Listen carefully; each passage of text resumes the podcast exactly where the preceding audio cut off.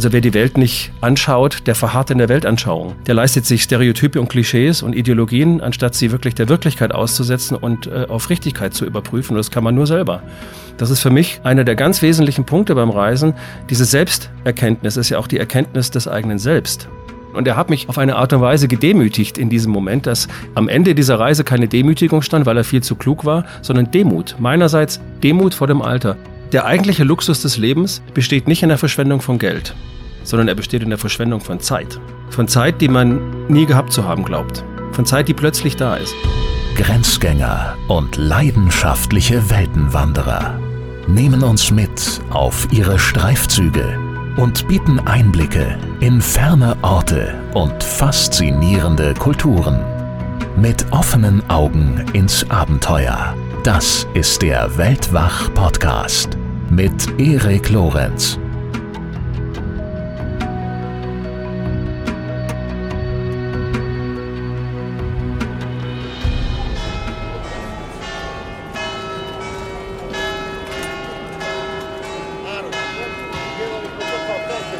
Das, meine Lieben, ist das Glockenläuten des berühmten Markusturms in Venedig. Seit weit über 1000 Jahren steht hier an dieser Stelle ein Turm und jetzt bin ich endlich erstmals hier und kann ihn, einen der berühmtesten Türme der Welt immerhin, betrachten. Und zwar natürlich selbstverständlich gemeinsam mit Herrscharen anderer Besucher, die ebenfalls Venedig durchstreifen. Äh, Venedig ist ja nun mal eine der Destinationen, die ganz besonders schlimm unter dem Overtourism leiden. Wobei ich auch sagen muss, dass ich, beziehungsweise wir, Cedric und ich, sind gemeinsam unterwegs, dass wir wohl äh, Glück mit dem Timing hatten. Das Herz der Altstadt ist natürlich rappelvoll, aber viele nicht minder schöne Gassen und Kanäle, die nur etwas außerhalb des Zentrums liegen, sind nahezu leer. Und von Kreuzfahrtschiffen ist weit und breit auch keine Spur, da ja zumindest die großen Exemplare seit wenigen Wochen, seit August 2022 glaube ich, äh, nicht mehr in Venedigs Altstadt anlegen dürfen. Und ich habe den Eindruck, dass der Tourismus noch nicht so richtig wieder in Fahrt gekommen ist hier und die Besucher, die gekommen sind, sich sehr stark auf einige Hotspots fokussieren, denen man, naja, halbwegs gut, zumindest besser als ich erwartet hatte, ausweichen kann. Besonders schön zu sehen ist für mich, dass die Gastgeber, also von Kellnerinnen und Kellnern über die Gondolieri, dass hier wirklich alle wahnsinnig gut drauf sind. Ich hätte erwartet, in einem so touristischen Ort wie Venedig spult hier jeder halbwegs genervt sein Programm einfach ab, aber Bisher sind alle nett, alle sind lustig, alle lächeln und wird hier einer von diesen Einheimischen äh, von Touristen gebeten, für sein Foto aufzunehmen. Dann freuen sich die gefragten Einheimischen in den allermeisten Fällen fast so sehr wie die Fotografierten selbst, habe ich das Gefühl. Lachen, lächeln, machen Fotos und noch ein Bild und naja, es ist insgesamt doch ein wirklich schöner Vibe, der hier herrscht. Die Besuchermassen stören jedenfalls für mich persönlich jetzt hier bisher noch nicht die Magie dieses Ortes, der mir zum Teil fast so unwirklich erscheint wie ein Traum, bei dem man merkt, dass man träumt. Das leise Schwappen des Wassers in den Kanälen, in gefühlt jeder dritten Gasse singt irgendjemand, dazu natürlich die Brücken, die Architektur, die Geschichte. Es ist einfach nur zum Staunen.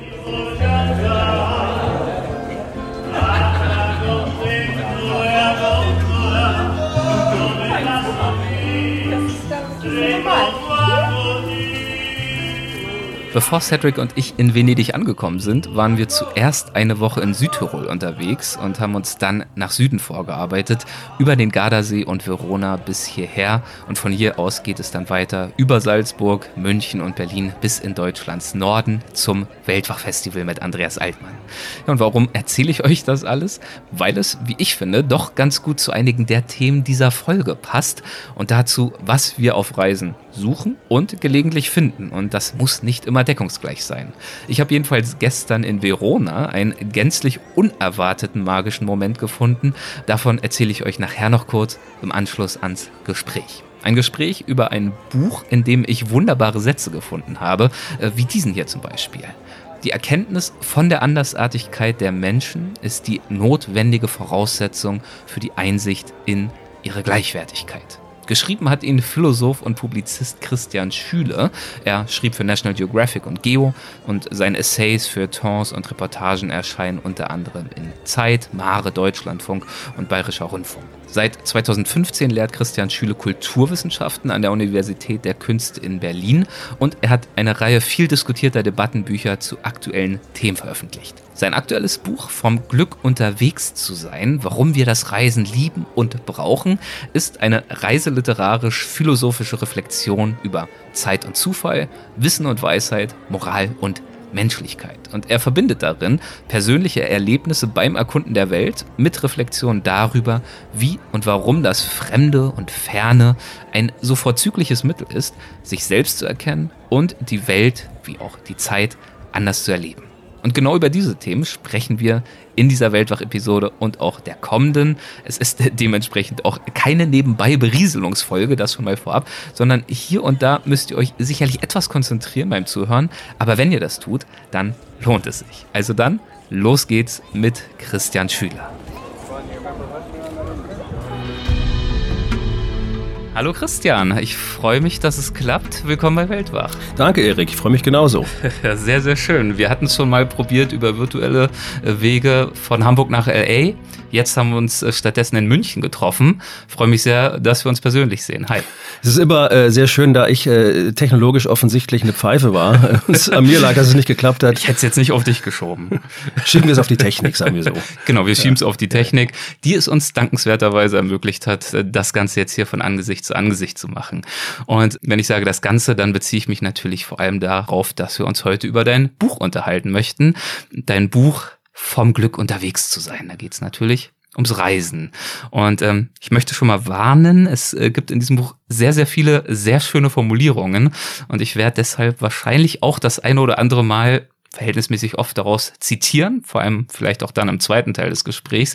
Aber ich möchte auch jetzt schon dazu sagen an unsere Hörerinnen und Hörern, es gibt natürlich noch viel, viel, viel, viel mehr schöne Stellen. Also die Lektüre lohnt sich dessen unbenommen. Und ich würde tatsächlich auch unser Gespräch ganz gern beginnen mit einem ganz kleinen Auszug aus dem Buch und zwar aus dem Prolog. Ich habe dir das hier mal ähm, mitgebracht, wenn du das vielleicht mal einmal vortragen würdest. Das mache ich sehr gerne. Und ähm, beginne mit dem Prolog. Obwohl ich meiner Erinnerung nach nie im Hader oder Unfrieden mit der Welt aufgebrochen bin, komme ich versöhnt und verstört zugleich zurück, weil ich das Gefühl habe, mehr als je zuvor begriffen zu haben und nicht sagen zu können, worin genau der Mehrwert besteht. Ohne dass ich es merke, hat mich das Reisen zu der Überzeugung verführt, etwas Wesentliches verstanden zu haben, ohne zu verstehen, was dieses Wesentliche ist. Ich finde das ein schöner Absatz, weil ich den einerseits nachvollziehen kann und andererseits klingt er für mich auch so ein bisschen ratlos. Also äh, ich gucke hier gerade nochmal, versöhnt und verstört zugleich, mehr als je zuvor begriffen, ohne zu wissen, wo der Mehrwert liegt, etwas Wesentliches verstanden, ohne zu wissen, was das Wesentliche eigentlich ist. Ähm, war das vielleicht auch eine der Motivationen hinter dem Buch, also da gewissermaßen auf gedankliche Streifzüge zu gehen und äh, diesen, diesen vielen Fragezeichen über das Reisen so ein äh, Stück weit nachzustellen? Ich begreife Reisen ja tatsächlich als eine philosophische Übung, äh, mhm. beziehungsweise könnte man sich ja fragen, ob Philosophie als solche nicht auch Reisen ist und andersrum, inwieweit Reisen tatsächlich auch zugleich ihre Philosophie ist, nämlich die Philosophie des Reisens. Und ähm, wir, wir lieben das Reisen ja nicht nur, du und ich und viele, viele andere, sondern wir brauchen es, meine ich auch, äh, zur Selbstwerdung. Und das ist ja schon ein starker philosophischer Ansatz, eigentlich zu sagen, dass man auf Reisen erst zu dem oder zu der wird, äh, die man eigentlich ist, von der man vielleicht gar nicht weiß, dass man es ist oder man wird zu jemandem, von dem man nie wusste, dass man dazu werden könnte. Mhm. Und ich finde das Reisen so unfassbar lehrreich und toll, auch für mich. Ich bin jetzt reise seit 30, 35 Jahren eigentlich in der Welt herum und war, wie ich finde, doch schon ein bisschen unterwegs auf allen Kontinenten, habe eigentlich immer wieder dieselbe Erfahrung gemacht, dass ich tatsächlich nicht weiß, warum es mich so unfassbar bereichert hat, wenn ich zurückkomme von der Reise. Äh, du kennst es ja genauso wie ich auch. Es gibt Momente, da hat man Durchfall, da fängt es an zu jucken, da brennt irgendwas, da ist es laut, da kann man die Luft nicht einatmen, da ist es wahnsinnig schwül und drückend und so weiter. Es gibt Momente, da wird man betrogen, mhm. das Licht geführt, über Tisch gezogen. All dies sind ja alles Dinge, die, die nicht so angenehm sind. Es gibt auch Momente, wo man irgendwie mit drüsischem, äh, pfeiferschem Drüsenfieber vielleicht zurückkommt. Und trotzdem hatte ich jedes Mal das Gefühl, als ich zurückgekommen bin, ich bin ein Stück reifer geworden. Und dem wollte ich nachspüren. Und deswegen habe ich mich hingesetzt und habe dieses Buch geschrieben.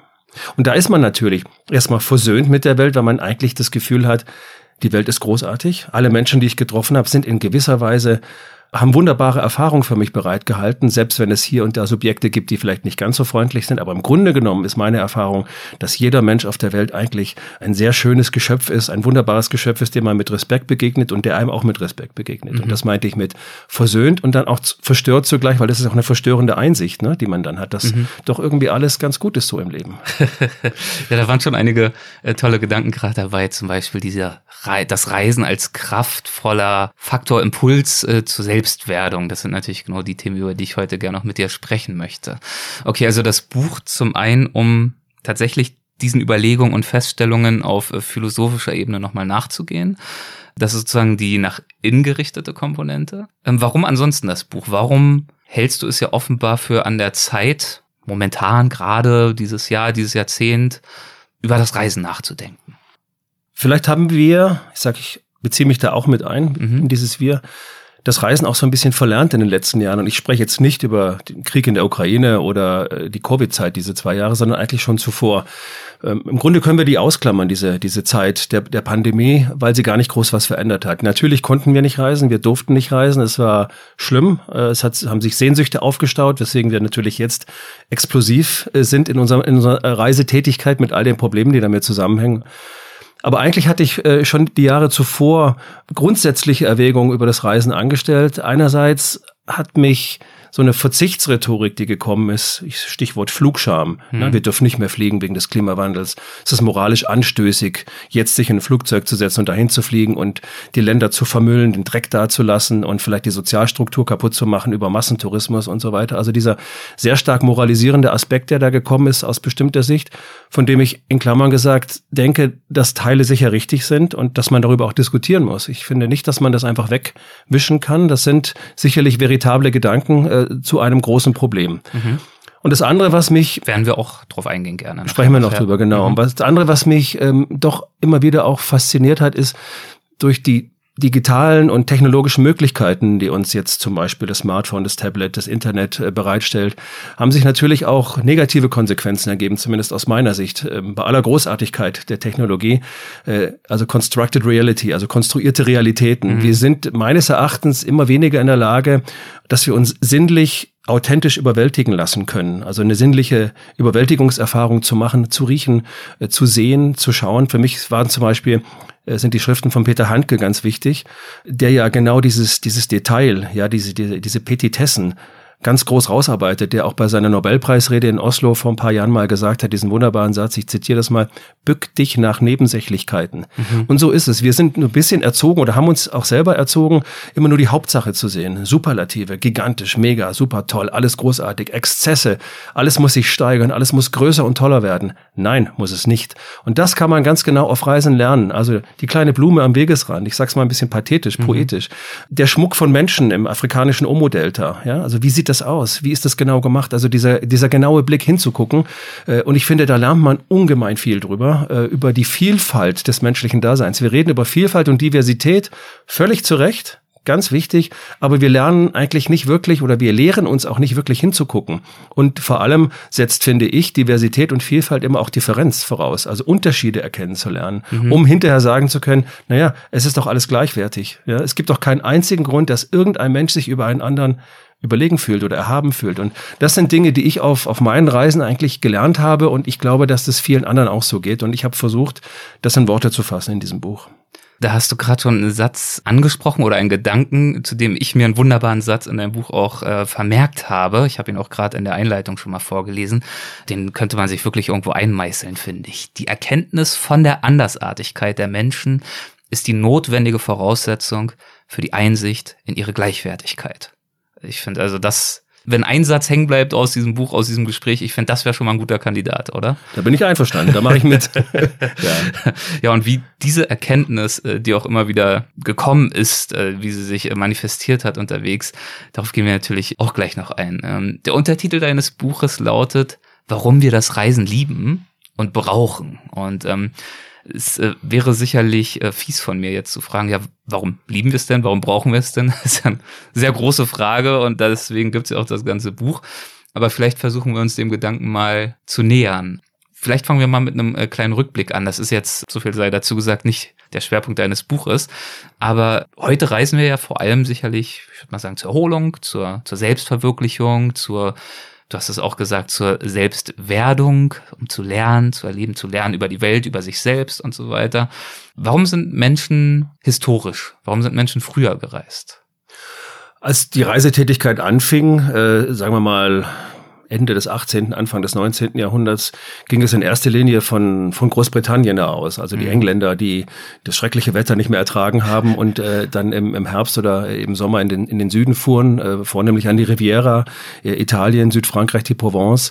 Ähm, das, da fing es eigentlich an und so entstand ja auch durch den Baptistenprediger James Cook äh, kurze Zeit später sozusagen der, der Pauschaltourismus, den, der dann organisiert wurde, mhm. der dann irgendwann sehr viel später zum Massentourismus wurde, womit das Problem eigentlich anfängt.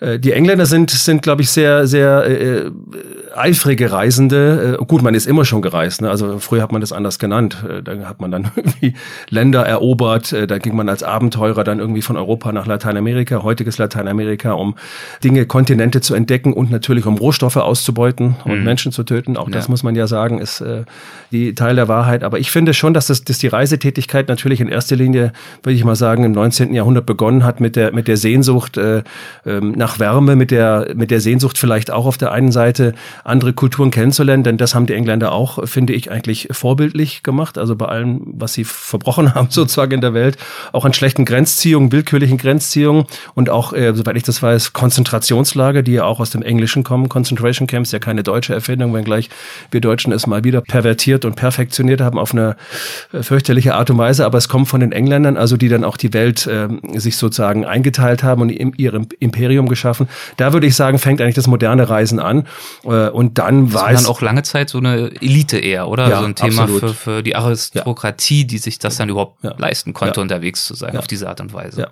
Ja. Aha. Es gab dieses äh, Buch, das sehr berühmt geworden ist, äh, Il Dottore Ruffini, glaube ich. Das beschreibt auch als Roman ja. damals schon äh, Ende des, des 19. Jahrhunderts, wie ein englischer Adliger, glaube ich, äh, an die Riviera kommt äh, und sich dann da verliebt. Also das hat, wenn ich das richtig in Erinnerung habe, damals in England für große Furore gesorgt und alle wollten das dann auch nacherleben, wenn man so will. Äh, und dann äh, der deutsche, die deutsche Reisetätigkeit, würde ich denken, begann nach dem Zweiten Weltkrieg, wo mhm. man eigentlich sich heilen wollte, wo man ein Stück weit auch äh, die schönen Dinge des Lebens wieder äh, haben wollte, vornehmlich dann eben nach Süden. Ne? Da war diese große Italiensehnsucht da, die es ja heute eigentlich immer noch gibt. Also das finde ich sind zwei so große. Fahr ich nachher hin. Also du fährst nach Südtirol, genau. Ich nachvollziehen. Ja, ja, ja. ja. Aber das, das zeigt ja eigentlich, ich meine, James äh, Cook äh, und die Erfindung des Pauschaltourismus hast du ja auch schon angesprochen. Aber für eine doch relativ lange Zeit war das Reisen einigen wenigen vorbehalten. Und heute haben wir aber das Gefühl, dass eigentlich ein großer Teil der Menschen, in Klammern, die die Möglichkeiten überhaupt dankenswerterweise haben zu reisen, die sich das leisten können, ja doch von so einer gewissen Reiselust beseelt sind, äh, erfasst sind. Ist das damit ein gänzlich modernes Phänomen, dass wir diese Sehnsucht haben? Oder liegt es einfach daran, dass früher die Möglichkeiten nicht bestanden und diese Sehnsüchte vielleicht geschlummert haben, aber nicht geweckt werden konnten?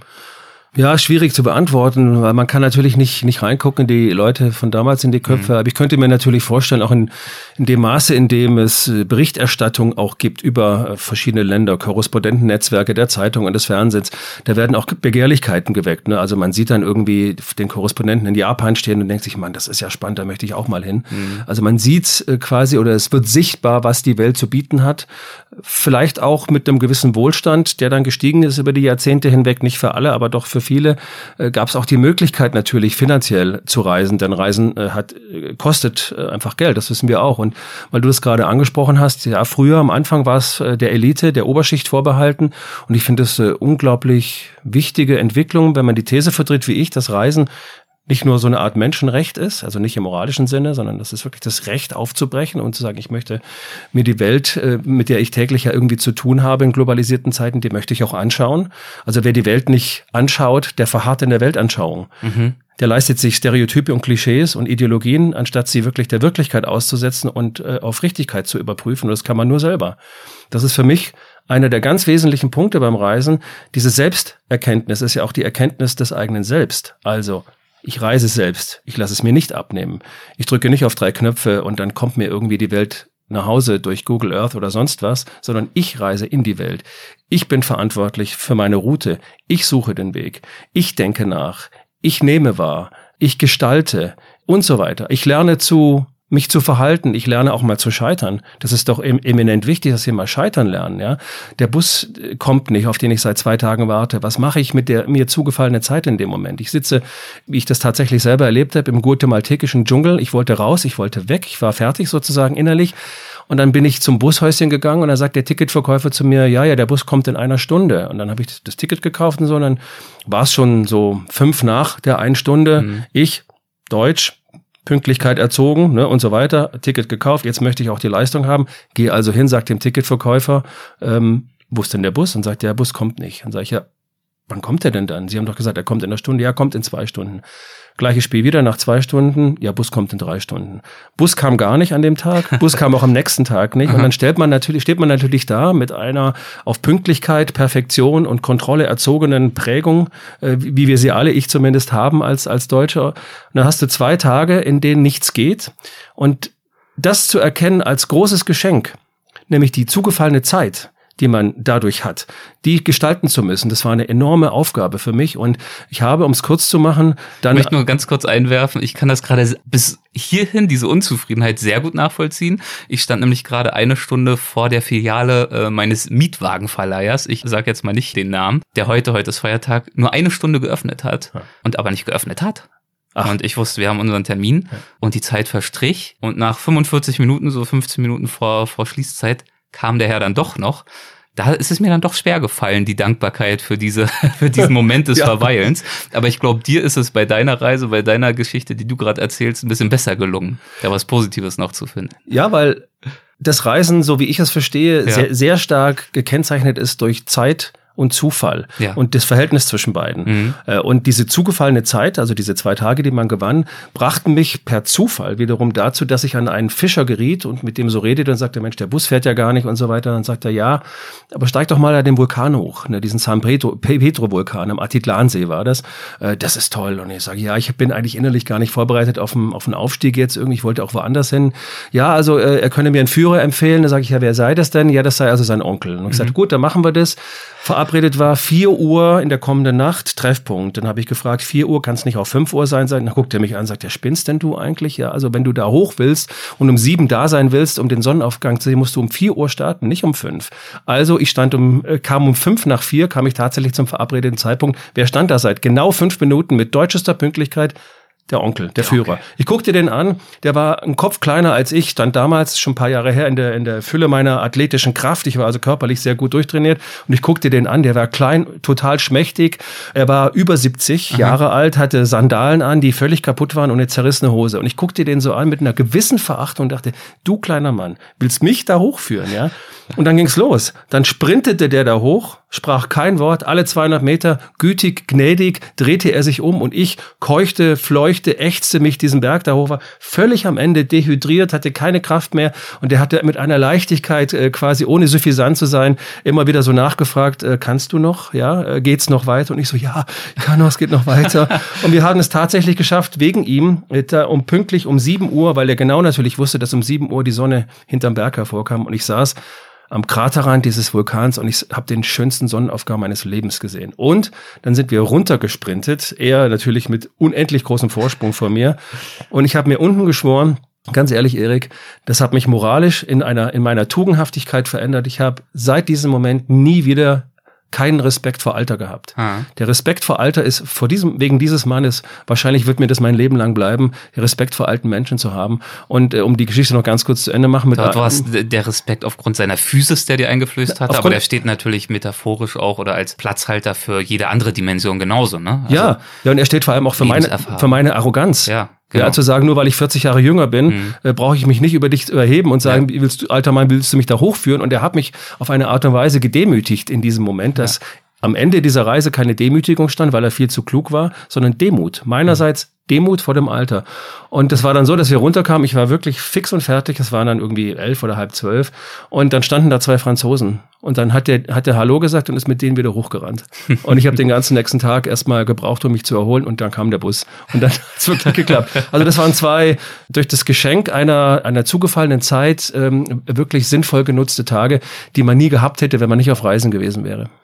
Und ich finde, das ist auch ein schönes Beispiel, warum Reisen auch lohnt und was Reisen bieten kann, auch im Zeitalter, du hast es angesprochen, von Smartphones, Google Earth und so weiter und so fort, wo wir ja an und für sich eine Vielzahl an breiten und tiefen Informationen zur Verfügung haben, auf die wir Zugriff haben. Bilder, Texte, alles, was man sich vor, Videos auf YouTube, ich kann mir eigentlich alles angucken, ohne mich von der Couch zu bewegen. Könnte man ja meinen, warum muss ich denn dann noch unbedingt los? Ich habe auch Angkor Wat in Kambodscha, da gibt's bestimmt auch irgendwelche 3D-Touren mittlerweile und Animationen und so weiter. Warum, warum müssen die Menschen jetzt noch unbedingt los? Aber genau diese Erkenntnisse lassen sich am Bildschirm natürlich schwerlich erhalten. Absolut. Wir lassen uns die Realität vorkonstruieren. Hm. Das passiert permanent. Also die konstruierte Realität zu durchbrechen durch die sinnliche Erfahrung der echten Realität. Und die kann man nur selber machen. Das kann einem niemand abnehmen. Keine Technologie, kein Google Earth, gar nichts. Äh, die zu erleben, zu erfahren, sich dem Unbekannten einfach auszusetzen, sich hinzugeben an das Unberechenbare. Ja, das, das sind äh, enorm wichtige Fähigkeiten und ich habe das Gefühl, dass das immer stärker verkümmert. Wer lässt sich auf das Unberechenbare ein? Wir neigen dazu, alles kontrollieren ja. zu wollen, auf die Minute genau und aufs Komma genau. Aber genau das, Weil wir so leben und das ja, dann abzulegen äh, ja. unterwegs, mal für ein paar Wochen ja. oder Monate im Jahr, wenn wir Glück haben, fällt natürlich wahnsinnig schwer. Ja, aber man lernt sich dadurch doch besser kennen. Natürlich. Du kommst dir doch selber auf die Schliche. Was bin ich eigentlich für ein Typ? Wie reagiere ich in einer Situation, in, denen, in, in der ich zwei Tage lang nicht weiß, ob der Bus kommt oder nicht und ich überhaupt nichts weiß im Grunde genommen und ich gucken muss, wie komme ich jetzt auch mit mir klar, mhm. ich mit mir selber. Also all die Dinge äh, und da finde ich, ist, ist das Reisen eine unfassbare Lebensschule und was wir auch durch das Reisen lernen, ist zu staunen, wieder zu staunen einfach. Das finde ich ganz eminent eigentlich. Geht mir selber auch so. Wir haben doch zu staunen verlernt, weil alles im Grunde genommen, ohne dass wir es bestellt hätten, schon da ist. Ja, es kommt doch alles schon zu uns, so wir es vielleicht gar nicht wollen. Aber dieses Staunen darüber, was die Welt zu bieten hat, wie das Leben funktioniert, das mache ich zum Beispiel ganz oft. Ich reise irgendwo hin komme in ein Dorf an, kenne mich überhaupt nicht aus, ich bereite mich auch nie vor. Ich mhm. fahre ich fahr einfach rein in, und lass mich, gebe mich rein in sozusagen die, die Fülle des Momentes. Und dann sehe ich da jemanden, der interessiert mich irgendwie. Dann hefte ich mich an dessen Fersen. Ich gehe dem hinterher. Ich laufe dem einfach nach. Mhm. 100 Meter, 200 Meter. Und manchmal merkt er oder die, dass, dass das so passiert ist. Äh, und dann dreht er sich um und dann lächelt er einen an. Manchmal lächelt er auch nicht. Fühlt sich äh, hoffentlich nicht verfolgt. Nein, fühlt sich hoffentlich nicht verfolgt. Ich bin, ich hoffe, dezent genug, ja, dass ja. es nicht so passiert. Und dann kommt man in ein Gespräch. Ja. Ja, also wann kommt man sozusagen durch den, durch den Zufall unverhofft in ein Gespräch und was entwickelt sich aus so einem Gespräch? Es kann natürlich in 20 Sekunden zu Ende sein, wenn du gefragt wirst, warum verfolgst du mich? Und sag ich, verfolge dich gar nicht. Ich wollte eigentlich nach der, nach dem nächsten Platz fragen und so, ja, da geht doch hier und dann links und dann vorne rechts und dann bist du schon da. Aber es ist ganz oft passiert, dass, dass man in ein Gespräch gekommen ist und dann wurde man eingeladen.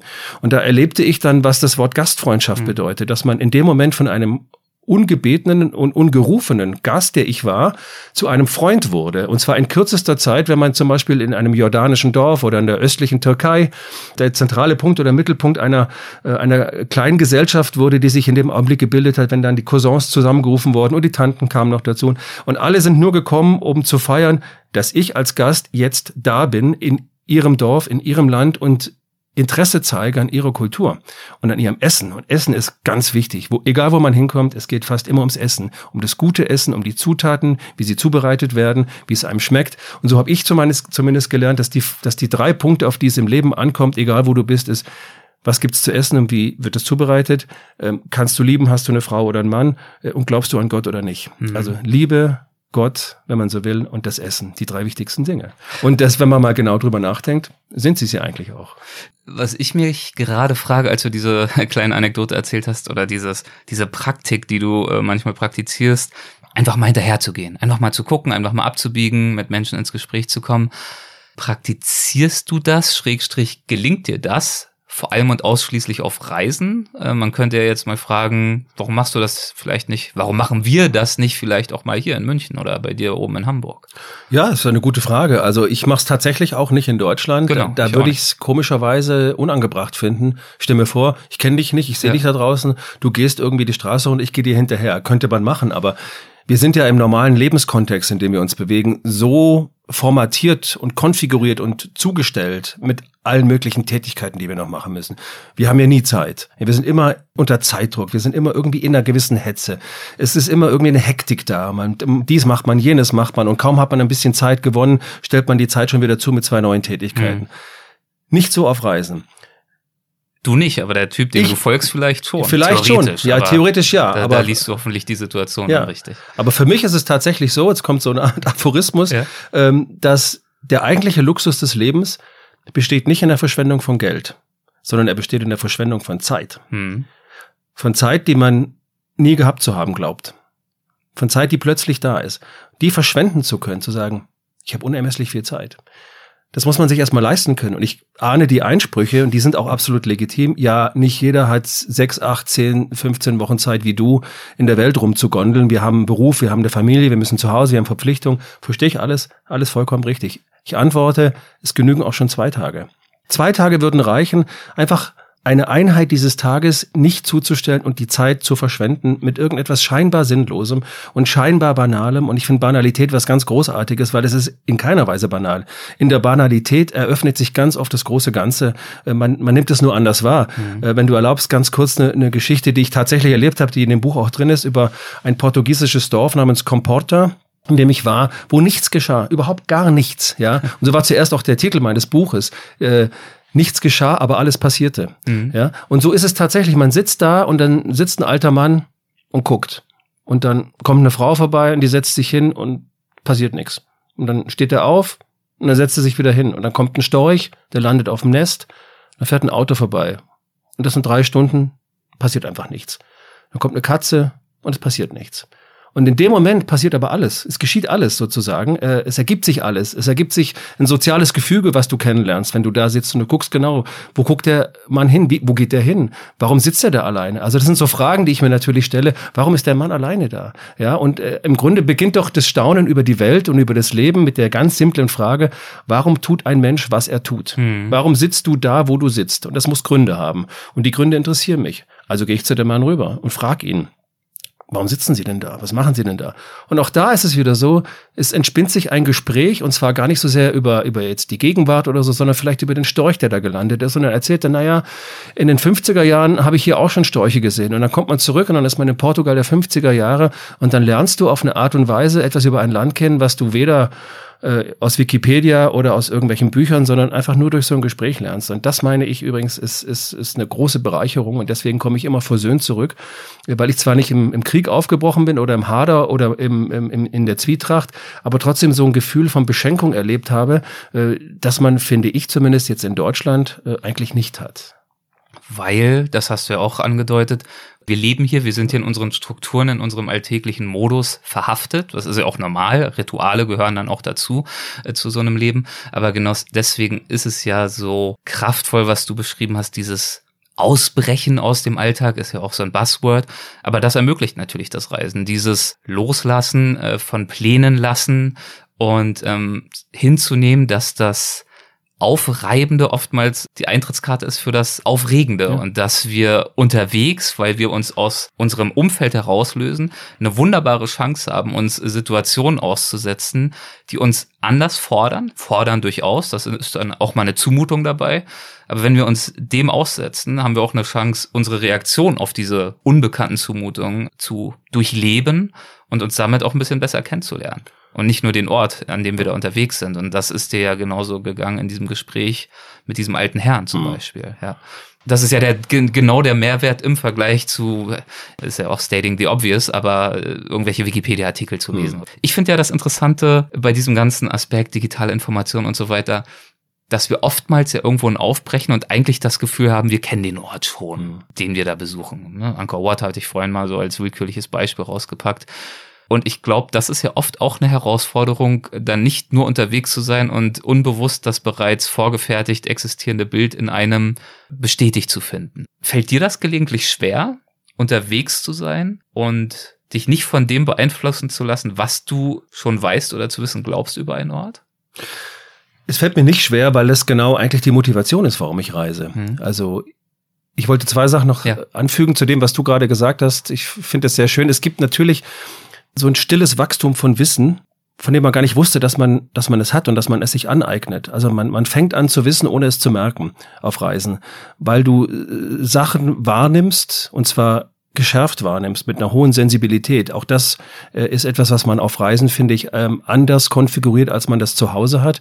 Da gibt es auch ein Äquivalent äh, aus der Neuro, aus der Hirnforschung, aus der Neurowissenschaften, äh, kurz gesagt, alles, was emotional hochkodiert ist, also wo man einen hohen emotionalen Pegel hat, das speichert der Körper oder das speichert, sagen wir mal, das Gedächtnis äh, sehr viel stärker ab in, in ein episodisches Gedächtnis hinein. Mhm. Deswegen habe ich immer bei mir festgestellt, dass die Dinge, an die ich mich am ehesten erinnere, tatsächlich auf Reisen passiert sind, mhm. weil es so eine außergewöhnliche Situation war, weil man außergewöhnliche Gerüche hatte, weil man außergewöhnliche Töne hatte. Äh, ich kann mich erinnern, ich war äh, dieses Erinnern an diese Moment unterwegs und dieses dadurch lernen hast du auch an einer Stelle bezeichnet als die Schärfung des Selbst. Das gefällt mir auch ja. sehr gut. Aber ja, Fahre fort. Ich ja. wollte es nochmal einwerfen. Es ist, es ist tatsächlich ja. so, dass ich, ähm, ich persönlich eine gewisse Neigung in den islamisch-arabischen äh, Orientraum mhm. habe, aus, aus Kindheitsgründen, wo ich schon ganz äh, früh angefangen habe, auch diese, diese Literatur toll zu finden, äh, die von dort kommt. Und ich bin dem so ein bisschen nachgereist. Ich kannte natürlich äh, überhaupt, ich konnte, hätte nicht sagen können, dass ich irgendwas verstanden hätte aus den Büchern allein. Aber ich bin nach Usbekistan gereist, äh, auf, der, auf der alten Seidenstraße von äh, Taschkent über Samarkand nach Buhara. Äh, und dieser Ort Bukhara hat mich äh, umgehauen wie wenig anderes. Und ich war immer auf der Suche nach dem Gefühl, was ist das eigentlich Orient? Ja, wir, wir leben ja im Occident, aber was ist hier so anders als, äh, als bei uns zu Hause? Und dann kam ich da an nach äh, einer ewig langen Fahrt über viele, viele Schlaglöcher und mit Polizeikontrollen, wo man dann so ein Backschisch immer schon äh, als Bündel Scheine schon präpariert hatte, aus dem Handschuhfach zog und sagt, hier hast du es, okay, alles klar, fahren wir weiter. Kam ich dann in Bukhara an und es war, es war Mittelalter. Es war dieser Bazar, hm. Es gab in, wenn ich mich recht entsinne, äh, da gar keine asphaltierten Straßen, sondern einfach nur Sandwege. Und ich kam an und es war am späten Nachmittag und ich bezog da mein, mein Hotel in so einer alten Karawanserei und dann bin ich in dem Bazar, äh, habe versucht zu handeln, wurde über, äh, habe auch gemerkt, was Handel bedeutet, dass es gar nicht äh, wirklich um den Preis geht. Das ist vollkommen egal. Ja, der gibt dir seine Ware auch für günstiger. Für den ist nur wichtig, dass du ihn ernst nimmst und handelst weil das ist seine große Kunst. Er verkauft dir etwas, was er hergestellt hat. Ist nicht so wie bei uns, dass man sagt, da steht aber 9,80 Euro, ja. Das will ich jetzt auch, äh, ne, irgendwie so. Das ist eine ritualisierte Interaktion, die Absolut, gehört dazu. Ja, natürlich, ja. Die zwischenmenschliche Begegnung ja. an der Es geht Stelle. überhaupt nicht um das Geld. Ja. Es geht auch nicht um den Preis, sondern man handelt den Preis miteinander aus. Der steht nicht vorher fest, wo dann mhm. die Mehrwertsteuer noch drauf geht und so. Äh, das ist, das ist eine ganz tolle Erfahrung. Also wer das noch nicht gemacht hat, bitte unbedingt machen und nicht das Gefühl haben, dass man über den Tisch gezogen wird. Das wird man nämlich. Man wird natürlich immer über den Tisch gezogen. Aber das macht überhaupt nichts, weil es geht in dem Augenblick um, um das Miteinander mit einem völlig fremden Menschen äh, und dann einigt man sich, man gibt sich die Hand und dann gibt er dir die Ware und du gibst das Geld, wie hoch auch immer das ist, ist auch egal äh, und dann hat man gehandelt und so habe ich das auch gemacht und dann kam ich von dem Bazar, weiß nicht, was ich da gekauft habe, äh, und dann stand ich auf dem auf dem zentralen Platz, wo die Mädressen, die Koranschulen waren mit mit den Minaretten. Mhm. Es war Vollmond, es war wirklich Vollmond und dann begann der Muizin zum Abendgebet zu rufen. In dem Moment. Und dann habe ich gewusst, das ist Orient. Das ist der Orient. Ich hätte das nie so beschreiben können vorher. Und ich hätte zig Filme sehen können, ich hätte Wikipedia-Einträge lesen können, ich hätte wahrscheinlich sogar einen YouTube-Film über Bukhara lesen können. Ich hätte es nie so erfahren, wie ich es in dem Moment erfahren habe, mit dem Muizin und dem Allah Akbar, dann im Vollmond, den Gerüchen des, des Gewürzbasars noch in der Nase. Also dieses gesamte Konglomerat an sinnlicher äh, Phänomenologie und sinnlicher Überwältigung in diesem einen Moment, der hatte mir zumindest äh, das Gefühl nahegebracht, jetzt hast du verstanden, was der Orient ist, ohne dass ich es gewusst hätte. Und das ist Reisen. Und das noch, weil es wichtig ist, vielleicht für die eine äh, oder anderen Zuhörerinnen und Zuhörer. Ich unterscheide für mich ganz klar zwischen Reisen und Urlaub. Das ist ein wichtiger Unterschied aus meiner Sicht. Ich finde beides völlig legitim. Ich mache auch Urlaub. Ich fahre immer im Juni vier Wochen auf eine griechische Insel, setz mich dahin, mache nichts mehr, werde faul und dick und fett und, und esse viel und gucke aufs Meer und lese und schlafe und so weiter. Das meine ich nicht mit Reisen. Das ist legitimer Urlaub, der jedem zusteht. Reisen ist was anderes. Urlaub heißt immer schon angekommen sein. Reisen heißt immer auf dem Weg sein und vielleicht nirgendwo anzukommen. Mhm. Das ist ein wesentlicher Unterschied auch in der, in der Wahrnehmung dessen, was einem begegnet in der Welt. Also mhm. das sind zwei wichtige Punkte. Das war eine tolle Geschichte ähm, aus dem Orient, in Anführungszeichen. Das ist ja, glaube ich, mittlerweile auch ein äh, schwieriger Begriff zum Teil, aber es ist, finde ich, ein sehr schönes Beispiel für etwas, das du auch im Buch beschreibst, nämlich, dass für dich Selbsterkenntnis, hast du auch schon erwähnt, den Begriff, wesentlich mit Weltkenntnis verbunden ist. Ähm, würdest du diesen Zusammenhang nochmal erläutern? Also was genau verstehst du unter Weltkenntnis und ähm, wie führt die dann, wie kann sie führen zu Selbsterkenntnis? Weiß doch gar nicht wirklich, wenn ich zu Hause bleibe und mir die Welt egal ist. Dann kann ich die Welt, finde ich zumindest, weil ich sie, wenn ich sie nicht erfahre, wenn ich keine Welterfahrung mache, kann ich auch mein Selbst in dieser Welt nicht so erfahren, wie ich es erfahren würde, wenn ich auf Reisen ginge. Das heißt nicht, dass Menschen, die Reisen ablehnen oder zu Hause bleiben oder keine Lust haben oder kein Geld haben, in irgendeiner Weise weniger klug oder weniger gebildet oder weniger selbsterkennend wären. Überhaupt nicht. Dazu braucht man das Reisen tatsächlich nicht. Es ist eine andere Form von, von Selbsterkenntnis. Ich stelle in diesem Buch meine Überlegungen dazu an und die habe ich eben tatsächlich auch selber erfahren. Insofern ist das Buch wirklich authentisch und glaubwürdig, weil, weil ich es bin, der es mhm. erfahren hat. Man kann es auch ganz anders sehen. Ne? Mhm. Ganz anderes Buch schreiben, würde ich genauso akzeptieren. Aber das ist eben meine Erfahrung. Und ähm, ich komme mir im Laufe des Reisens selber auf die Schliche. Also ich lerne zu erkennen, wer ich eigentlich selber bin. Ganz oft zum Beispiel auch über negative Erfahrungen. Wie lernen wir denn? Wir lernen doch nicht über, über Erfolge. Wir lernen auch nicht über Akkumulation von Geld und gestiegene Gehälter. Das ist alles großartig und toll. Und wer das haben mag, soll das gerne haben. Ich lerne über Verirren, Verpassen, verzichten müssen, verkacken, verkacken, scheitern, Ja. Sowas. Ja. Also äh, Beispiele, die vielleicht auch nicht so schön sind, mhm. aber die dazugehören.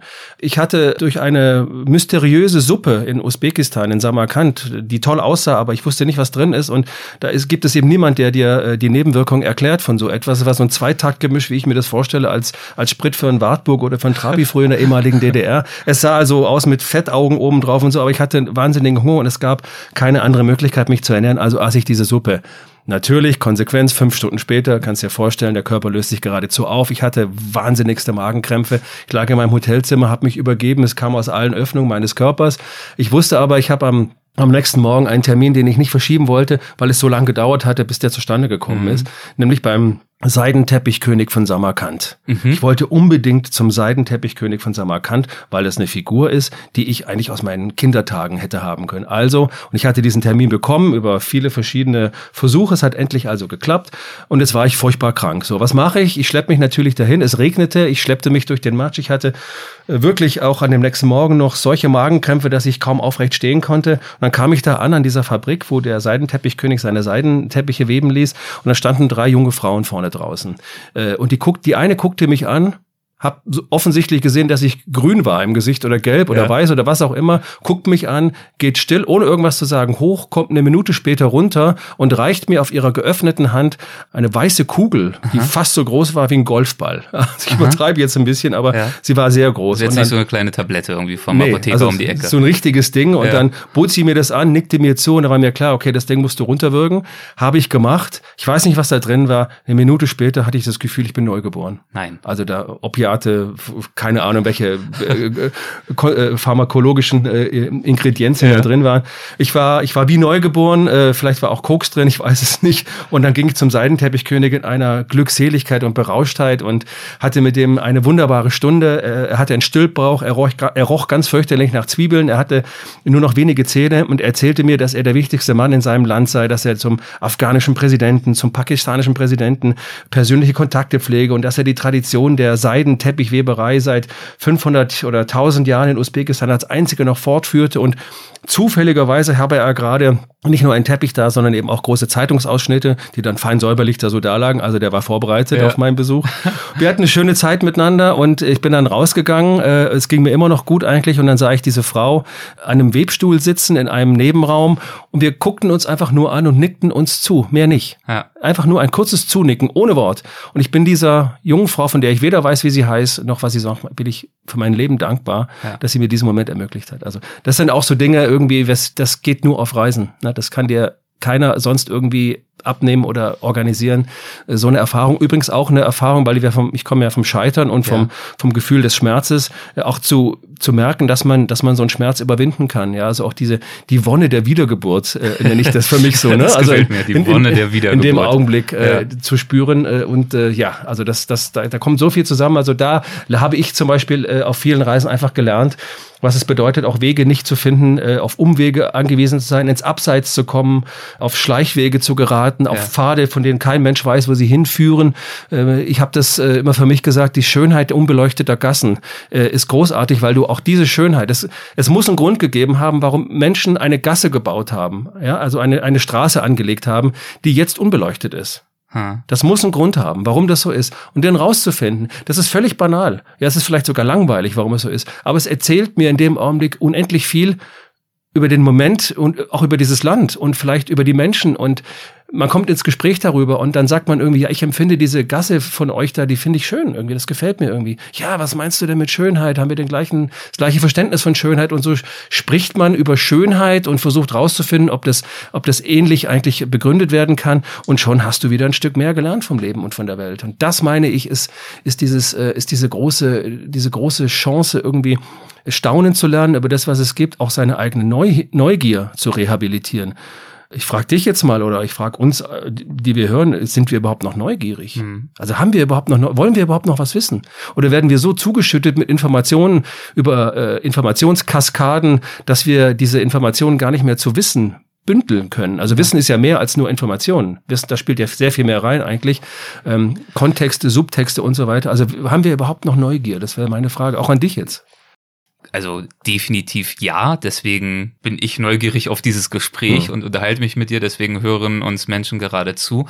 Ich verstehe aber die Frage und würde dir zustimmen, dass es zumindest aus meiner eigenen Erfahrung, ich habe schon das Gefühl, dadurch, dass wir so zugeballert werden, den ganzen Tag auf allen Kanälen, Smartphone ist ja nur ein Beispiel, dass es manchmal schon schwerer fällt, diese Urneugierde sich wirklich gänzlich zu bewahren, weil auch das alles in Anführungszeichen jetzt das, das Fremde, das Unbekannte, das beängstigende, irritierende viel schwerer zu finden ist heute. Also oftmals hat man auch das Gefühl, ach ja, komm, habe ich alles schon gesehen, gelesen, gehört, weiß ich Bescheid. Das ist so das eine.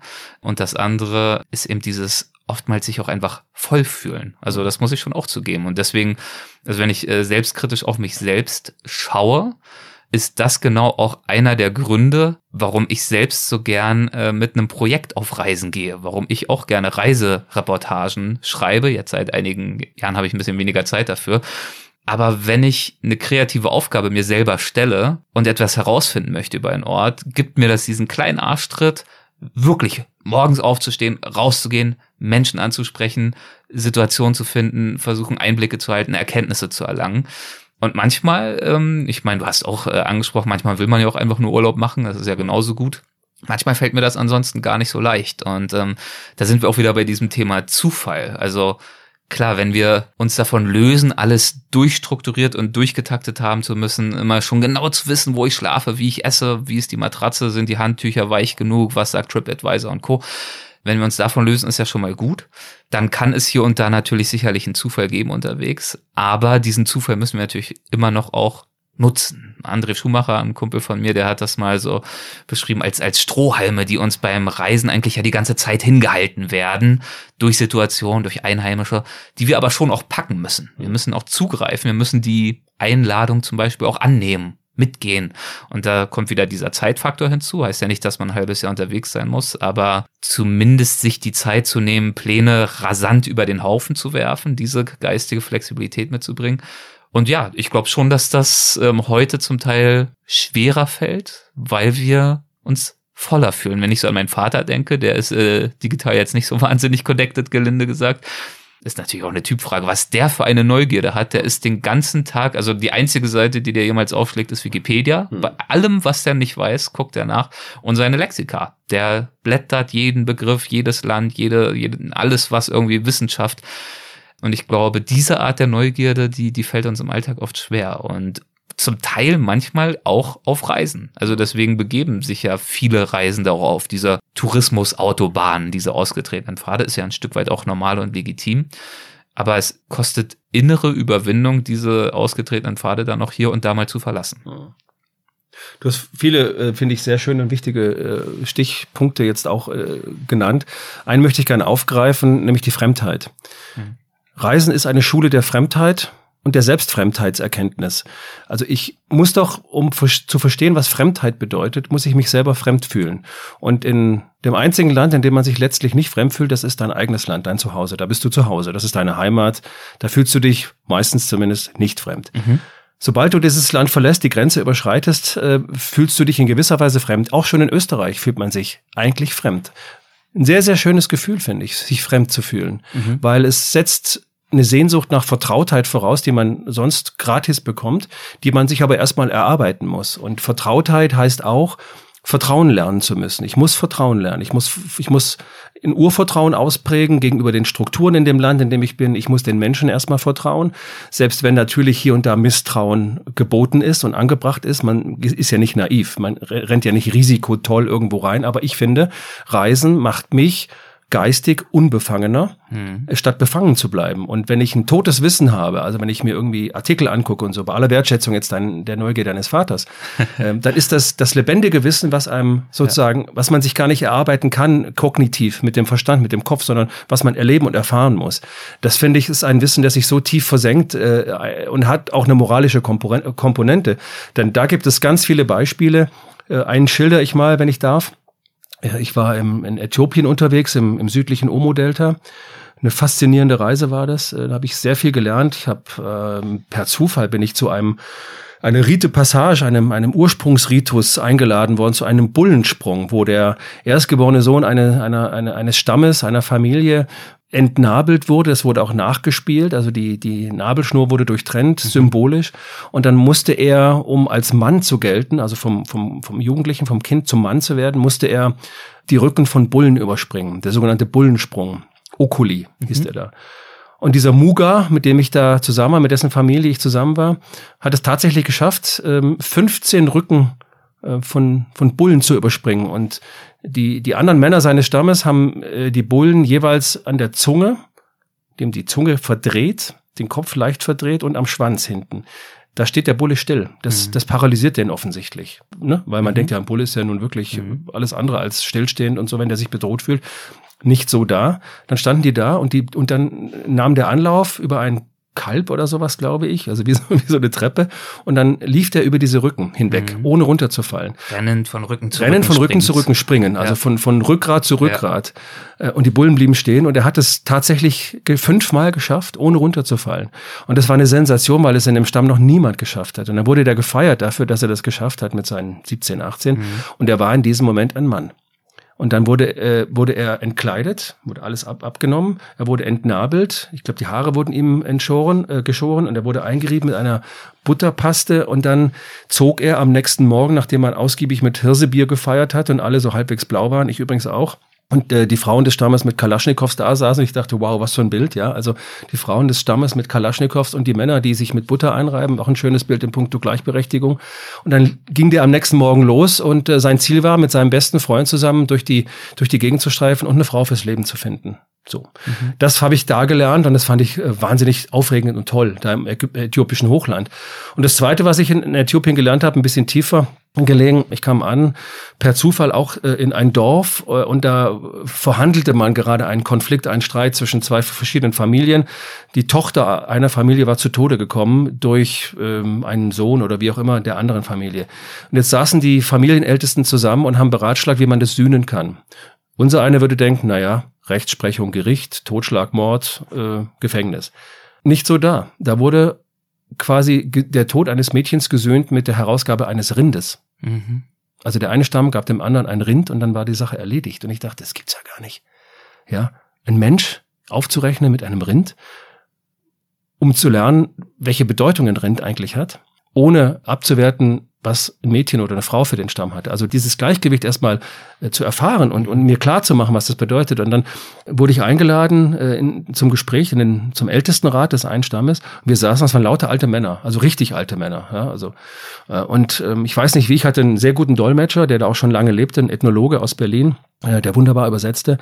Äh, und dann ging es um die Rolle der Frau. Und ich komme natürlich aus einer Tradition, ich persönlich aus einer sehr feministischen Tradition, aus, aus einer hohen Gleichberechtigungsmoral heraus, äh, ich das auch wichtig finde, ja, immer wieder zu sagen, wie wichtig ich, ich Gleichberechtigung zwischen allen Geschlechtern übrigens finde, äh, nicht nur zwischen Mann und Frau, sondern auch was das Queere betrifft. Gleichheit heißt Gleichwertigkeit. So, das ist das Wesentliche. Und ich kam da also hin und ich, ich sagte irgendwie, es kann doch nicht sein. Also, wie, ne, also wie so, ich komme aus Europa, wir haben die und jene Vorstellung, der verstand mich gar nicht, der Älteste. Also, was irgendwie. Und dann endete das Gespräch letztlich also bei. Was genau kann nicht sein? Es, was hat dich so sehr irritiert? Es hat mich, es hat mich wahnsinnig irritiert, dass man das Leben eines Menschen, einer, einer, einer Frau äh, gegen ein Tier aufrechnet, mhm. gegen ein Rind. Ich will mhm. damit nicht sagen, dass Tiere weniger wert sind, aber mhm. das hat mich so verblüfft in dem Moment, ja. Mhm. Also, weil äh, für uns ist das ja das Schlimmste eigentlich letztlich überhaupt, wenn, wenn körperliche Gewalt geübt wird und das sühnen wir völlig anders ja. äh, auf der, auf der Gesamtwelt. Und ich will damit nur sagen, eben nicht da. Und das, das Gespräch nahm dann eine Wendung, äh, weil wir kamen über die Rolle der Frau äh, zum Thema Beschneidung. Mhm. Und es fand in diesem äthiopischen Stamm, in der, der Gegend, findet die, fand die härteste Form der Beschneidung statt die pharaonische. Man kann sich vorstellen, was das bedeutet. Es ist sehr unschön. Äh, und ich wirklich mit Emphase und mit, äh, mit, mit, ja, wie, wie ich mit, meiner, mit meinem ganzen Moralismus sage, das ist doch eine schlimmste Menschenrechtsverletzung, wenn Frauen beschnitten werden. Die haben mich überhaupt nicht verstanden. Die wussten gar nicht, worüber ich spreche, weil die gesagt haben, wieso denn? Das machen wir seit Jahrtausenden. Das ist das Recht der Männer. Und wenn hier jemand quasi den Akt der Beschneidung durchführt, dann sind es ja die Frauen bei uns und gar nicht die Männer. Mhm. Und ich merkte, ich komme nicht weiter. Äh, und ich, ich, ich laufe mit meiner sehr eurozentrischen moralischen Vorstellung da vollkommen auf. Was ist die Konsequenz für mich gewesen? Ich war erstens empört und verärgert über mich selber und ich war ratlos. Und ich habe die ganze Zeit auf, auf dem Rückweg, äh, habe ich überlegt, wie gehe ich damit um jetzt?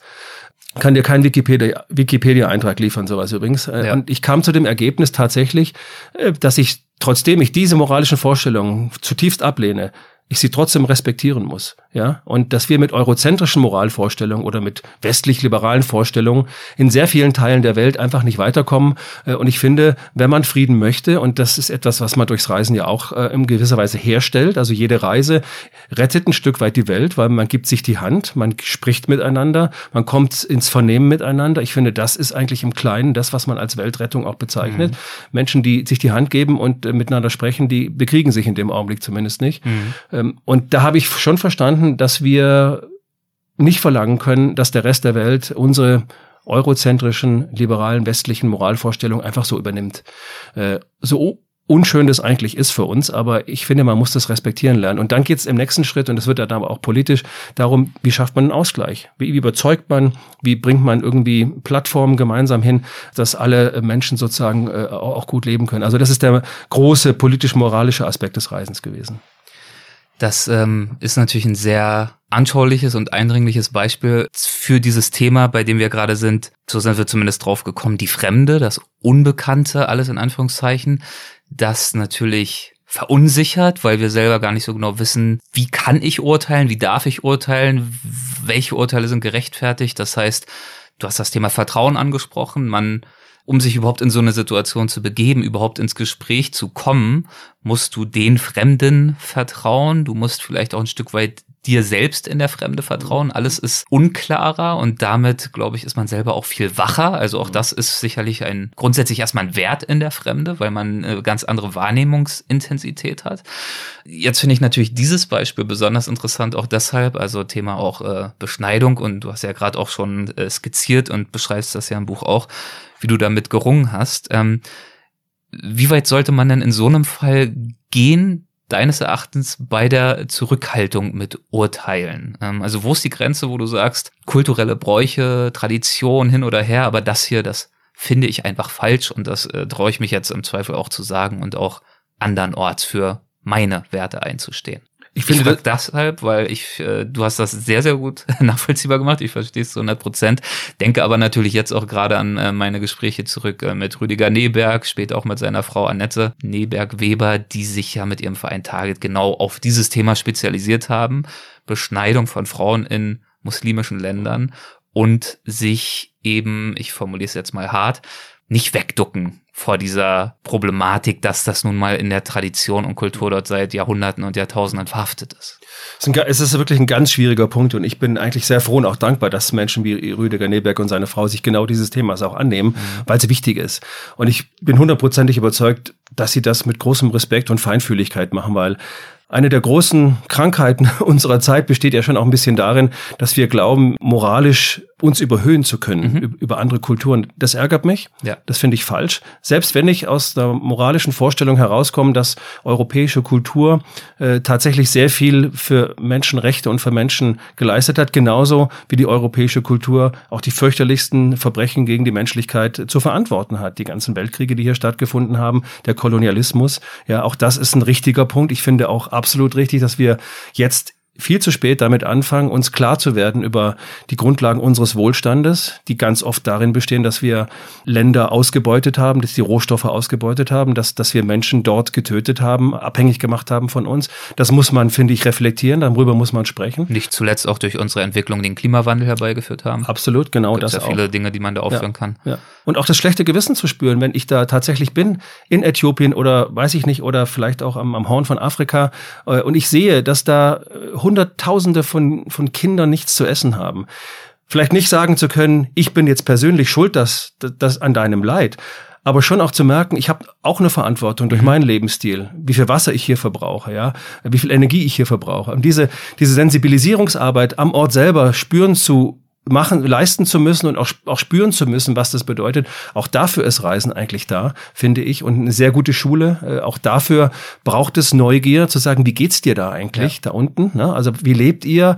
Erstmal kennenlernen. Ne? Und du hast vorher auch gesagt, Wachheit für die Welt. Mhm weltwach. Da haben, da haben wir es ja eigentlich Ach, Gut, nein, aber gut aufgepasst, ja. Nein, aber das ist das ist wichtig, dass man tatsächlich eine ja. Wachheit auch hat. Und meine Sorge wäre, dass wir, weil du das ja völlig zu Recht äh, vorher auch gesagt hast, dass wir so abgefüllt werden mit Informationen und mit sinnlosem Zeug und dass uns das irgendwie mit Ex Exzessen und mit Steigerungslogik und so weiter immer wieder verkauft wird als das Neueste, das Tollste, das Beste und die Steigerung ist unbedingt möglich. Ja, Wachstum ist wichtig, lässt sich unternehmerisch begründen. Ich weiß, dass unser ganzer Wachstum oder unser Wohlstand auf fortgesetzten Wachstum besteht. Ich finde, darüber kann man streiten.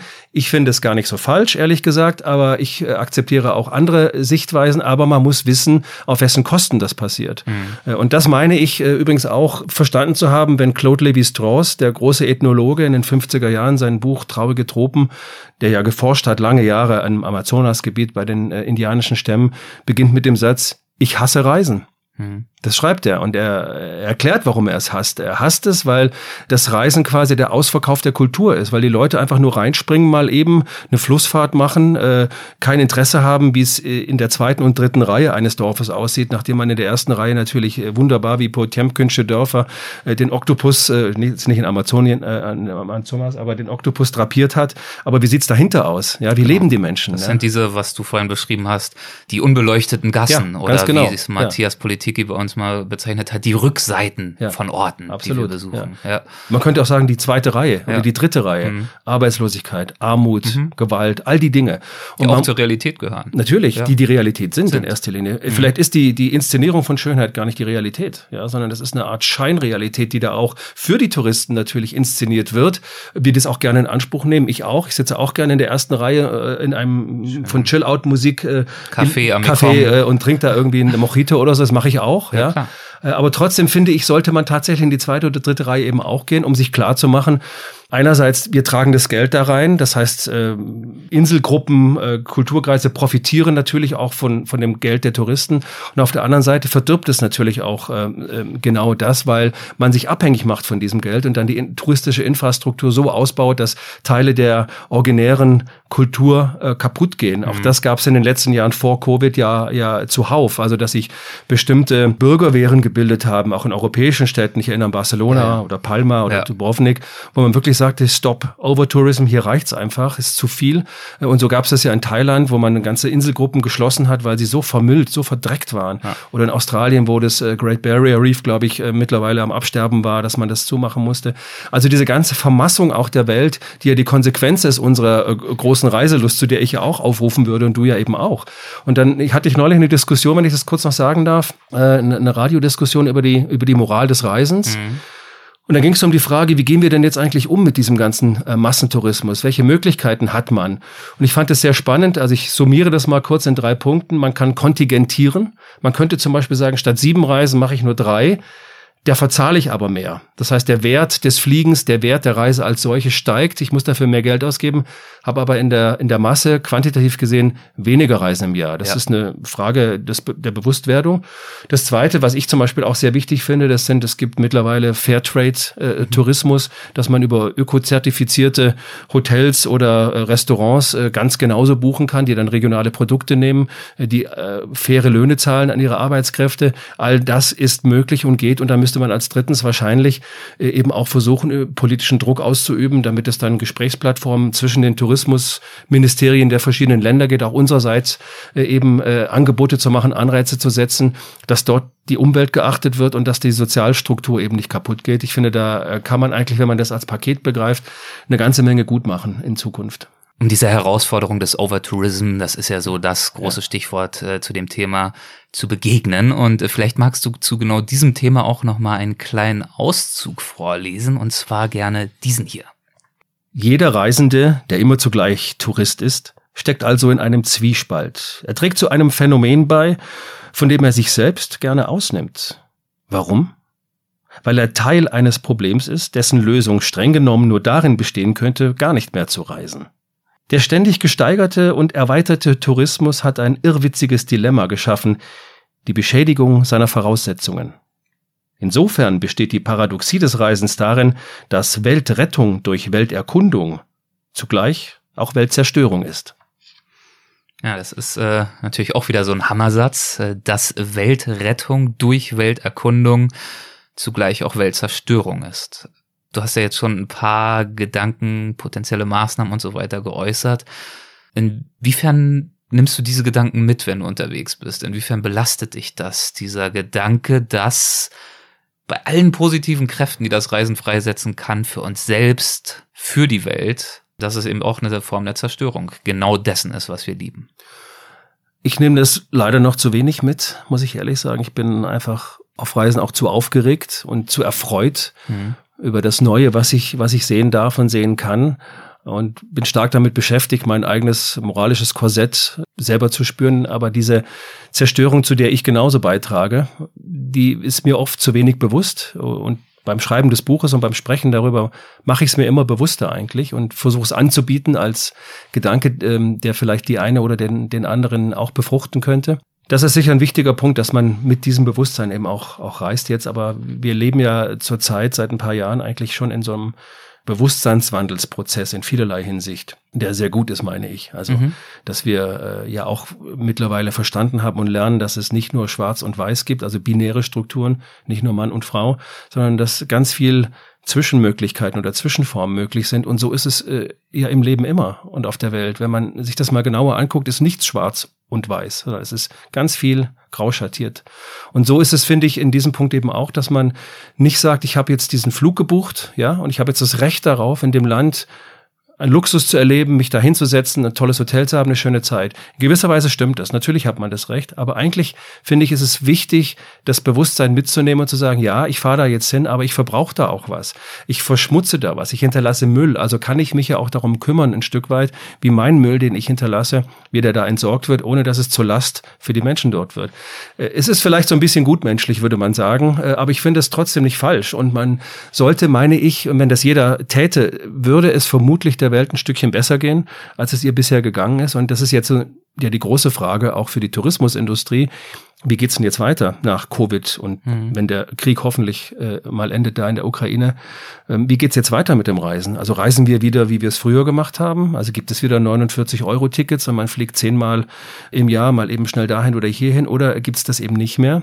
Und die andere Frage, die damit zusammenhängt, ich bin ein Stück weit ein großer Freund auch technologischer Innovationen und ich glaube schon, dass wir irgendwann 2030, 2040, wie auch immer, vielleicht mal dahin kommen, dass wir Antriebstechnologien oder Antriebstechniken entwickeln bei Flugzeugen, die eben aus erneuerbaren Energien kommen, also Wasserstoff zum Beispiel. E-Fuel gibt's ja schon und es gibt, wie ich mir neulich sagen ließ von einem guten Freund, mittlerweile auch Flugzeugmotoren, die auf den einzelnen Passagier gerechnet weniger Kerosin verbrauchen, als du das in einem Auto mhm. bei einer vierköpfigen Familie tätest, wenn du in den Urlaub führest. So.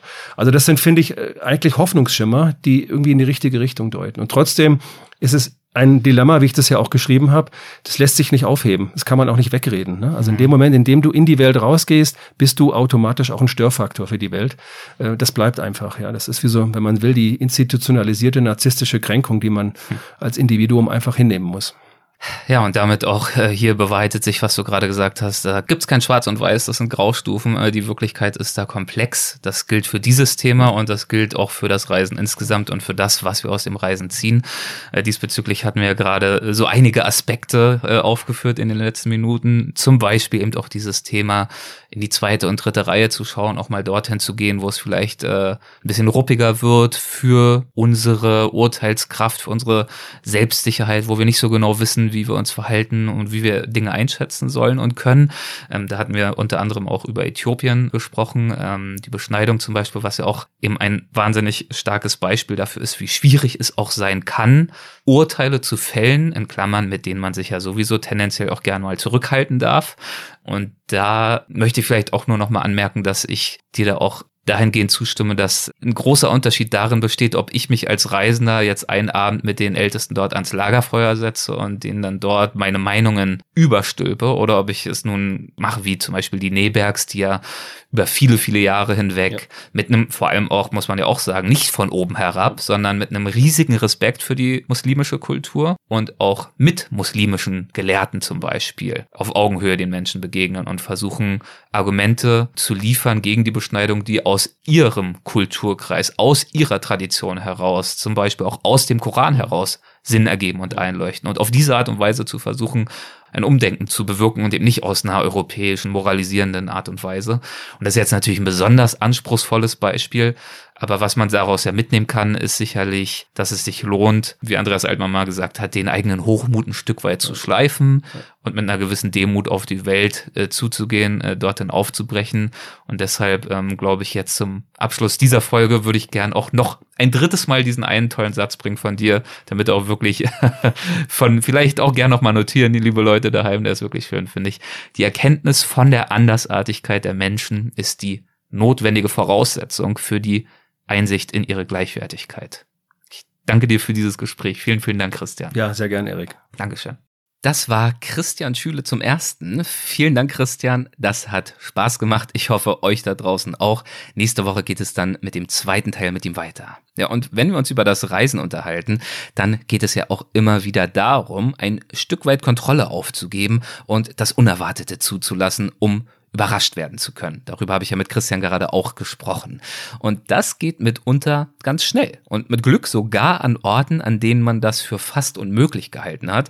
Zum Beispiel, weil sie so touristisch sind, dass gar kein Platz für wahrhaft besondere Momente zu bleiben scheint, die über das Bestaunen des ohnehin schon millionenfach Bestaunten hinausgehen. Gestern hatte ich allerdings dieses Glück und zwar in Verona. Dort findet ein jährliches Sommeropernfestival statt, mitten in dieser prachtvollen, uralten und bestens erhaltenen Innenstadt. Und natürlich ist diese Innenstadt, diese Altstadt, völlig zu Recht UNESCO-Weltkulturerbe. Und mitten in dieser historischen Altstadt steht die Arena von Verona. Das ist eines der am besten erhaltenen römischen Amphitheater überhaupt. Und in ihm finden seit sage und schreibe 2000 Jahren Aufführungen statt. Ähm, der Vollständigkeit halber muss man aber auch dazu sagen, dass es zunächst vor allem Gladiatorenkämpfe waren. Hier in dieser wirklich atemberaubenden Kulisse haben wir uns gestern die Oper La Traviata von Verdi angeschaut. Das Orchester und die Sängerinnen und Sänger spielten und sangen dabei ohne Mikrofone, ohne irgendeine Soundanlage, sondern das gesamte Amphitheater, all die Ränge mit wohl zehntausenden Zuschauern, all das wurde Kraft der Instrumente und der Stimmenpower und natürlich auch günstige Akustik beschallt. Und all das unter freiem Himmel und in der lauen Luft eines Sommerabends. Ach, es war schön.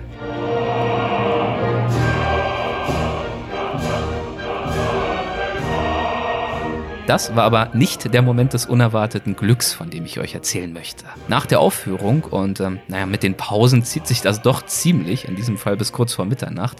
Nach der Aufführung strömten wir dann mit den Massen aus dem Theater und bogen in eine der etwas kleineren Gassen der Altstadt ab, um uns ein hübsches Restaurant für ein spätes Abendessen zu suchen. Es gab dort Tische drin und draußen in der Gasse. Wir setzten uns in die Gasse, bestellten, speisten, genossen. Und zwar erst das Essen und dann die Überraschung. Denn plötzlich tönten durchs offene Fenster aus dem Inneren des Restaurants Stimmen. Kraftvolle, in diesem Fall männliche Stimmen. Die Gemäuer schien zu beben, die ganze Gasse vibrierte. Um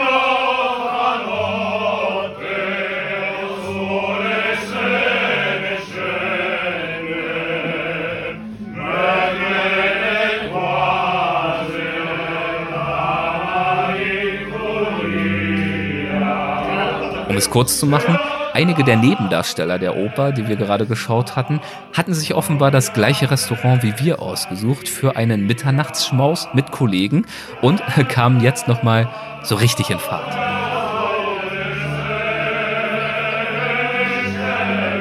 Ihre Stimmen schalten aus dem Innenraum, wo sie gemeinsam an einem langen Tisch saßen, in die Gassen und sie verteilten sich in diesen Gassen und innerhalb weniger Sekunden strömten die Menschen herbei. Zu Dutzenden, bis die ganze Gasse mit ihnen gefüllt war und es kein Durchkommen mehr gab. Sie sammelten sich vor dem Fenster, versuchten einen Blick zu erhaschen, lauschten, staunten, lächelten, zückten die Smartphones und filmten, wie übrigens auch die Sänger selbst einander beim Singen filmten. Also auch für sie schien das eine besondere Situation zu sein, die sie sichtlich genossen. Ähm, geteilte Leidenschaft und pure Stimmpower. Und äh, auch Cedric und ich zückten die Smartphones und die Audiospur der Videos ist das, was ihr gerade hört. Und äh, mit Bild leite ich das Ganze dieser Tage dann auch noch bei Instagram und Facebook hoch.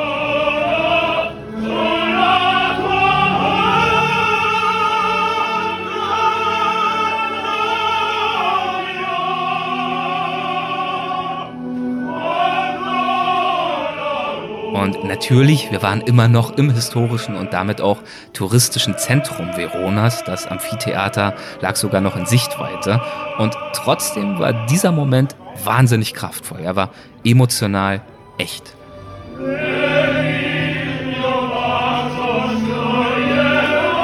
In sämtlichen Gesichtern der rasch herbeigeströmten schien das gleiche Wort zu stehen. Wow. Begeisterung, leuchtende Augen, die Dankbarkeit für ein unerwartetes Geschenk, für Gänsehaut am ganzen Körper. Und ähm, man kann das hier bei diesen Aufnahmen nur erahnen, aber diese Stimmenpower brachte wirklich alles zum Vibrieren. Das war so laut und kraftvoll, es fuhr mir durch Mark und Bein. Ach ja, so kann es also gehen beim Reisen, wenn man Glück hat. Ich weiß ja nicht, ob ihr Oper überhaupt mögt, also ich ehrlich gesagt eigentlich nur bedingt und ob es mir gelingt, das Besondere dieses Moments hier zu vermitteln. Aber besonders war er. Dieses spontane Tischkonzert der Meistersänger. Und damit macht es gut und bis zum nächsten Mal.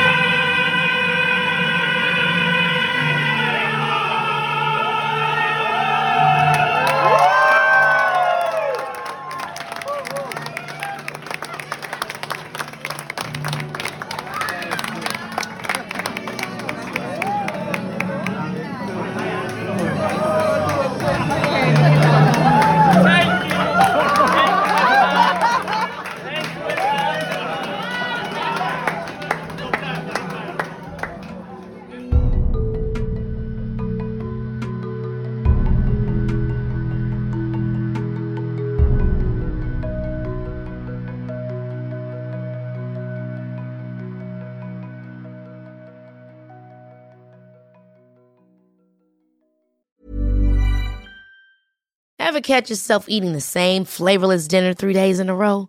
Dreaming of something better? Well, HelloFresh is your guilt-free dream come true, baby. It's me, Kiki Palmer. Let's wake up those taste buds with hot, juicy pecan-crusted chicken or garlic butter shrimp scampi. Mm. Hello Fresh. Stop dreaming of all the delicious possibilities and dig in at HelloFresh.com. Let's get this dinner party started. Hey, it's Paige DeSorbo from Giggly Squad. High quality fashion without the price tag. Say hello to Quince. I'm snagging high-end essentials like cozy cashmere sweaters, sleek leather jackets, fine jewelry, and so much more. With Quince being 50 to 80% less than similar brands. And they partner with factories that prioritize safe, ethical, and responsible manufacturing. I love that. Luxury quality within reach. Go to quince.com slash style to get free shipping and 365 day returns on your next order. Quince.com slash style.